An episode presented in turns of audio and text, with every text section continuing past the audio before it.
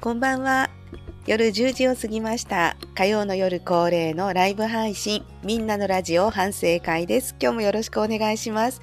バサンドさん、早速コメントありがとうございます。こんばんは。えーこの番組は皆さんとのやりとりを大切にしていきたいなと考えていますので、途中で気がついたこととか思ったことあったら、どんどんコメントしてくださいね。この番組は、みんなのラジオ反省会というタイトルがついています。福島市にありますコミュニティ放送 FM ポコで毎日夕方4時からみんなのラジオという番組を2時間半放送しているんですが私いつみはその火曜日を担当していましてその日の夜に反省会と題して話しきれなかったこととかあの時裏ではこんなことが起きていましたというような裏話をする20分間です。えー番組を聞いてくださっている方はもちろんなんですが聞いたことないよという方もぜひこの番組をきっかけにみんなのラジオもこちらの反省会も聞いていただけたら嬉しいです。焼き豚さんもこんばんは。ありがとうございます。マイパパさんもこんばんは。娘さんの塾のお迎えから帰ってきました。今から来ます。あ、お忙しい中ありがとうございます。焼き豚さん、今夜は水分、水分補給をまめに。いや、本当ですね。あの、こう言ってくださったのは、おそらく私が風邪をひいたかもしれないっていうところからね、来ているんだと思うんですが、水分補給大事ですよね。あの、風邪はね、ほとんどひいたことがなくて、昔から。まあ、小さい頃は、子供の頃はね、ひいていたと思うんですけれど、ある程度大人になってからは、本当に風邪をひかなくて、健康には自信があったんですね。ところが、今日、あの、むせちゃったんですよ、途中で。で、あの、メールでもね、あの、ちょっと鼻声ですねっていうメールもいただいてて、あれ、もしかしてすごく疲れてるなと思ってたけど、これって風邪の引き始めなのかなみたいな気もしていて、でも、特になんかこう寒気がするわけでもないし、ちょっと朝ね、疲れたなと思ったので、熱も測ってみたんですけど、まあ熱もなかったし、咳が止まらないなんていうこともなかったので、ちょっと週末ね旅行に行っていたのでその疲れが出たのかなぐらいに思ってたんですね。そしたら 今日6時台の6時台に入るとすぐにニュースと天気予報と交通情報が5分ずつで15分間続くんですけどその途中で突然すっごいむせちゃってもう後で YouTube で見返したんですけど本当にひどい。もうこれはごめんなさいと謝るしかないと思っていてまさにもう反省会ですよね。あのどうにも止めることももちろんできないので普通のこうフリートークのところだったらちょっと BGM を大きくしたりとかね曲をかけたりして一旦こう落ち着けることができるんですけどニュースとか天気予報の途中だと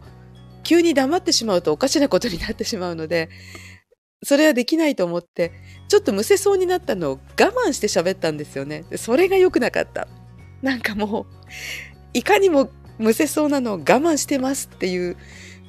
もう声声でうわこれはひどいと思って。で YouTube で見るともうゲホゲホしている顔も映ってるしこれはねちょっと放送としていけなかったなと思って本当に深く反省しています。でああならないようにこうむせそうになった時にうまくね回避できればよかったんですけど我慢しちゃったからなおさらひどくなっちゃって。もうねどうにもなんなくなって自分のマイクだけ音切ってちょっとこう声落ち着かせたりしたんですけどやっぱりそれでもちょっとこう我慢してるからなんか 繰り返しちゃってね2回ぐらいかな。ちょっとね変に間が空いちゃったりしたんですよね。でスタッフがそれを見かねてあのこうのど飴が入ったようなちょっとスーッとするお湯を持ってきてくれてでそれでちょっとこう喉を落ち着かせて潤してまた喋ってという感じだったんですね。でその後のエンディングの10分間は何でもなく普通に喋ることができたのでもうまさにあの時間だけその悪夢に 襲われてしまって聞いている方はもうねおいおいって思ったと思うんですよね。ひどかったでしょ？今日お聞きになってましたか？6時台どうでしたか？もうね本当に大失敗ですね今までもいろんな失敗はしたことあるんですけどなんか聞き苦しいのはいけないなと思って夕方の忙しい時間の皆さんきっと何かをねしながらとか運転をしながらの何かをしながらこうお聞きになってる方が多い中であの 聞き苦しいのはいけないなって思ってるんですよね。声は普通に戻ったみたいですよ。あ、パサンドさんそうですか？今は鼻声になってないですか？多分ね、もうあの後もむせてないし、今も別にこう、体に調子悪いところはないので、多分、風邪ではないと思っているんですけど、ま、もしかしたらね、夜のうちになんか、まだ具合悪くなっちゃったりとかしないようにちょっと気をつけようかななんて思ってます。今日からねまた寒くなるみたいですしちょっとこうあったかくしてお風呂に入ってあったかくして水分いっぱいとってあの体調をね戻すようにしたいなと思ってますいやもう本当に今日の放送はもうごめんなさいとしか言いようがないぐらいにひどかったですねだからあのタイミングで本当にむせてしまうともうマイクを切ってゲホゲホってするしかないんですけれどそれやっぱりそうならないようにする事前の準備とか体調管理とかそういうことが改めて大事だなと思いました。うん、本当に今日のことを忘れずにこうならないように気をつけようって思いました。やっぱりあったかくなってくると気も緩むのかなとかね 思ったりしたんですけど気が緩んだぐらいではきっとね風邪ひかないでしょうしどうなのかななんて思ってます。すごく今日は暖かかったんですよね。今日も昨日もですかね。皆さんのあたりも暖かかったですか？今日読んだね、ニュースによりますと、群馬県では25度を超える地域もあったんですって。25度を超えると夏日なんですよね。それが2月に起こるってもう明らかに違いますよね。昔とちょっと前とね、気温がね。25度を超えるって真夏7月6月7月ぐらいの天気ですよね前もお話ししたかもしれないんですけど私がそれこそ30年前にテレビで天気予報をやっていた頃はまだすごくアナログな時代だったのでノートに天気予報をつけてこうメモってたんですね。何日連続で気温がとかっていうことをね。だからあのアナログですごく印をつけていたんですけどその時に25度を超えると夏日は赤い丸。30度を超えた真夏日は赤く塗りつぶすみたいな決まりをこうアナウンサー同士で仲間でみんなで決めていてそのノートをつけてたんですよね。だから本当に夏の出来事なのに今は2月からですものね。前パパさん寒暖差がありすぎです。2月の気温っていや本当ですよね。だって本当雪がね積もってているのが当たり前なような季節なのに25度の夏日にそれも1箇所じゃなくて何箇所でもなっていて都心でも25度まではいかなかったけど千代田区では23度7分ってなってますねだからもう明らかに初夏の気温ですよねでそのまま夏になっちゃうとなるとそれもまた異常気温かなと思うんですけど明日からはまた寒くなるんですね。これがいつも通りの気温なんでしょうけれど、もしかしたらいつもよりはちょっと高いぐらいなのかもしれないですけど、やっぱり一回これくらいの気温になってしまうとすごく辛いですよね。だから本当にこの辺り体調ね崩しやすくなってしまうと思うので気をつけなくちゃいけないなと思っています。きっと皆さんねいろいろ福島じゃないいろいろなところにお住まいだと思いますけどきっと今日は暖かくて明日は寒くなるんですかね福島はね朝の気温が2度で日中も5度ぐらいまでしか上がらないということなのでちょっとね10度以上も日中の気温に差があるので辛いなと思っていました焼き豚さん明日こそご注意を。いや本当ですね。この寒くなった時にね風邪ひかないように暖かくしてね出かけないといけないですね。今日の水分補給と暖かくすることこれをね忘れないようにしたいと思います。いやもう本当にこれがねいけないところだなと思って今日は一番最初に謝ろうと思っていました。もうね音を下げてなんかむせてる姿が YouTube に映ってしまうのもかっこ悪いのでちょっと後ろを向いたり原稿で顔を隠したりしながらねゲホゲホしていました。なんかお聞き苦しかったなと思って申し訳ありませんでした。今日の反省はこれですね。はい。で一つお話ししたいことが話がガラッと変わるんですけれど先週あの平安時代って今よりもゆっくりと時代が流れてたよねみたいな話をしたんですよね。夢の話からあの和歌の話になって平安時代の話になって今ちょうど大河ドラマで「光る君へ」っていう平安時代のお話やってますよねっていうところから平安時代って今よりもすごく時間がゆっくりだったよねきっとって情報量が全然違ったよねっていう話の中で根拠はないんですけれど平安時代の情報とかってこう検索してくると一日にこう触れる情報量っていうのを昔と比較するとどれくらいなのかっていう話が出てくるんですね。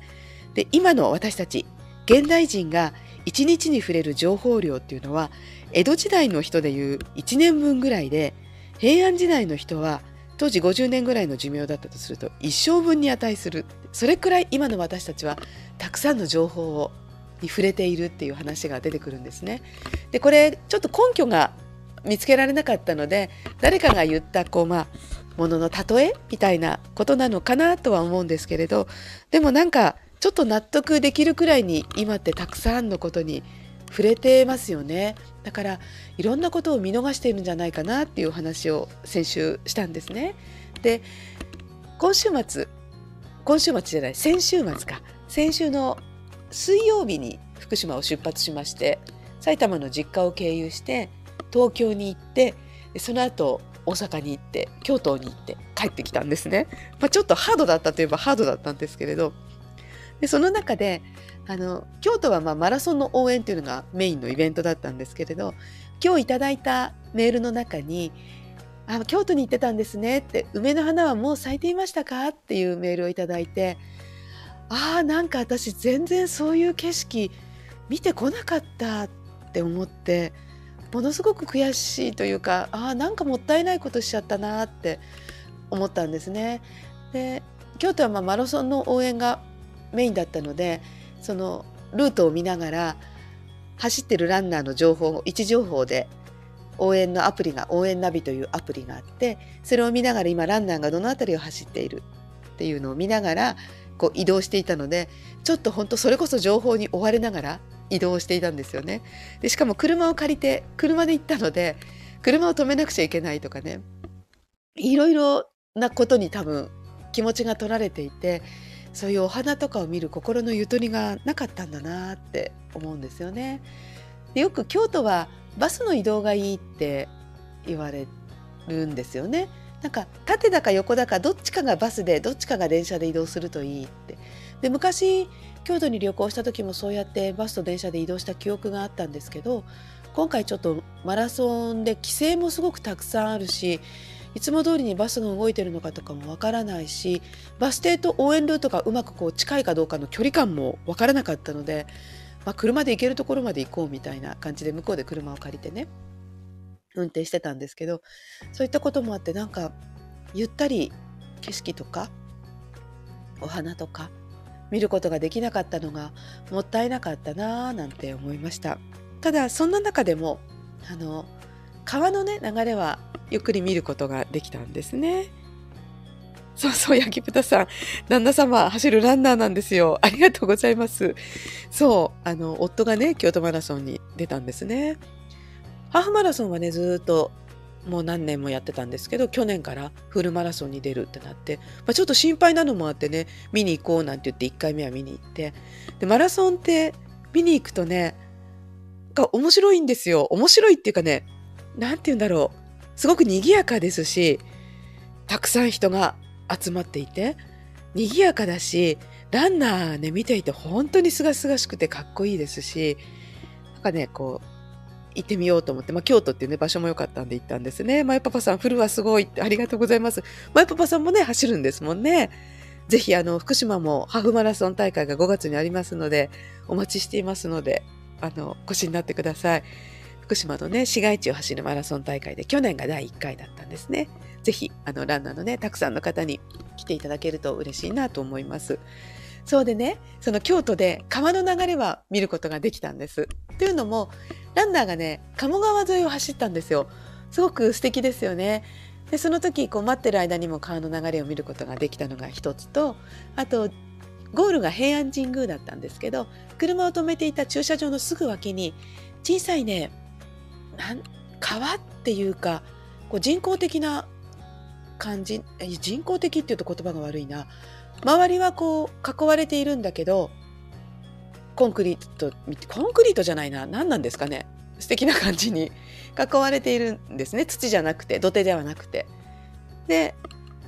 幅は2メートルぐらいかな。もうちょっとあったかな。3メートルぐらい。で両脇にこうマンションとか家が建っていてちょっとこうカフェとかお店が点在している感じですごく素敵な場所だったんですね。でちょっとそこを散策して美味しそうなお蕎麦屋さんがあったのでそこに入って鴨南蛮を頼んだんですね。でその鴨南蛮を今日の X に投稿あのポストしたんですね。すごくねこみこみあの古いお家をこうお店にしてあるような感じで置いてある家具とかも本当昔のあの祖母の部屋とかにあったような古いね家具があって素敵なお店でしたね。そう話がポンポン飛びますけど祖母はねなんかそういう昔のなんか引き出しがこうたくさんついたような何て言うんですかね小物入れみたいなもの？タンスではなくてこう棚っていうんですかね何て言うんですかね大きさがそれこそ30センチとか50センチとかぐらいの1メートルもないような小さなもので引き出しがこうついていてあのレトロ今でいうレトロな感じのものがすごい好きだったんですよね。でそれと同じような感じのものがこうお店のあちこちに置いてあってすごくね素敵な店内でしたね。うん。鴨南蛮美味しそうでした。マイパパさんありがとうございます。本当に美味しかったんですよ。あの鴨南蛮でもともとネギ入ってるところに九条ネギをトッピングしたんです。あの、季節限定って書いてあったので、おこれはこれはと思って、あの、九条ネギもトッピングして、すごくね、甘くて美味しくて、鴨もね、美味しかったし、うん、あの、スープも全部飲んでしまいたくなるほど美味しかったですね。器もね、なんかこう、丸い丼、まあ、丼って丸いんですけど、ちょっとこう、厚みのあるですよ。なんて言うんですか？あの、壁面っていうんですか？がこう厚みがあって、木でできたお椀のような大きなお椀みたいな入れ物に入っていて、すごくね、素敵なお店でしたね。店員さんもすごく素敵な店員さんで、あの、夫がまあ走り終わってね、あの、ラフな格好だったので、で、荷物も持ってたので、あ、もしかしてマラソンですか？なんて声かけてくださって、で、写真撮りますよ、なんて言ってね、写真も撮ってくれたんですね。だからそういうもうね接客慣れて観光客がねきっと多いんでしょうからそういうこともよくあるのかもしれないんですけどすごくあの気分よくねお食事をすることができましたね。あやき豚さん私も京都料理食べたいです。ね京都料理いいですよね。あの京懐石とかね昔ね行ったんですよ。20代の頃結婚前になんか母と2人で旅行しようって言って北陸の方からね京都とか京都を回って帰ってきたんですね。なんかもっと近いと思ったら意外にね北陸と京都あの電車でこう琵琶湖の脇とか電車で通ってきてで京都まで行ってで京懐石とか食べて帰ってきたんですね。もう私社会人だったんで今思うとね私が連れて行ってあげられればよかったんですけど。連れて行ってもらった状態でしたけどねあの道案内はねしたと思いますけどでも後にも先にも母と2人で旅行したというのはあれが最初で最後だったのであの行っといてよかったなとは思いますね。あの時の解析よりもどんなものが出たとかね細かく覚えてないんですけどとにかく美味しくてなんかもううわーって言いながら食べたことを覚えてますね。ゆっくりねそういう美味しいものを食べて回る旅行っていうのもしてみたいですね。もう焼き豚さんの言う通りですね。京都料理本当私もゆっくり。次行く時はもうちょっと時間をとってゆっくり行ってみたいなだって思っています。はい、ということで、すいません、今日はなんか私の個人的な話だけをしていて、20分間が経ってしまって、本当にすいません、皆さん、ただ聞いているだけのね、時間になってしまったかもしれないんですけれど、あの、まあ、近況報告を兼ねての放送でした。えー、この番組はね、みんなのラジオよりももっともっとこうリスナーの皆さんとかこの番組を聞いてくださっている皆さんとこうやり取りをしながら番組を進められたらなと思っていますのでぜひ皆さんねお時間があったら参加して、えー、コメントもどんどん寄せてくれたら嬉しいです、えー、いいねやフォローもしてもらえますと励みになりますのでぜひよろしくお願いいたします。気がついたことがあったらどんどんコメントもお願いします。あパサンドさん鴨の流れにをバイかぐや姫来週リクエストしますね。待ってます。リクエストぜひぜひお待ちしています。マイパパさん素敵なお話聞けました。どうもありがとうございます。そう言っていただけると焼き豚さん熱いお話ありがとうございます。皆さん本当に優しい。どうもありがとうございます。あのちょっとでもね楽しんでもらえるような放送になるように頑張りますのでこれからもお付き合いいただけたら嬉しいです。明日は寒くなりますので皆さんもね是非暖かくしてお休みになって風邪ひかないようにお互いね気をつけましょうね。今日もお付き合いいただきましてどうもありがとうございました。それでは皆さんまた来週。おやすみなさい。パサンドさん今週も頑張りましょう。頑張ります。おやすみなさい。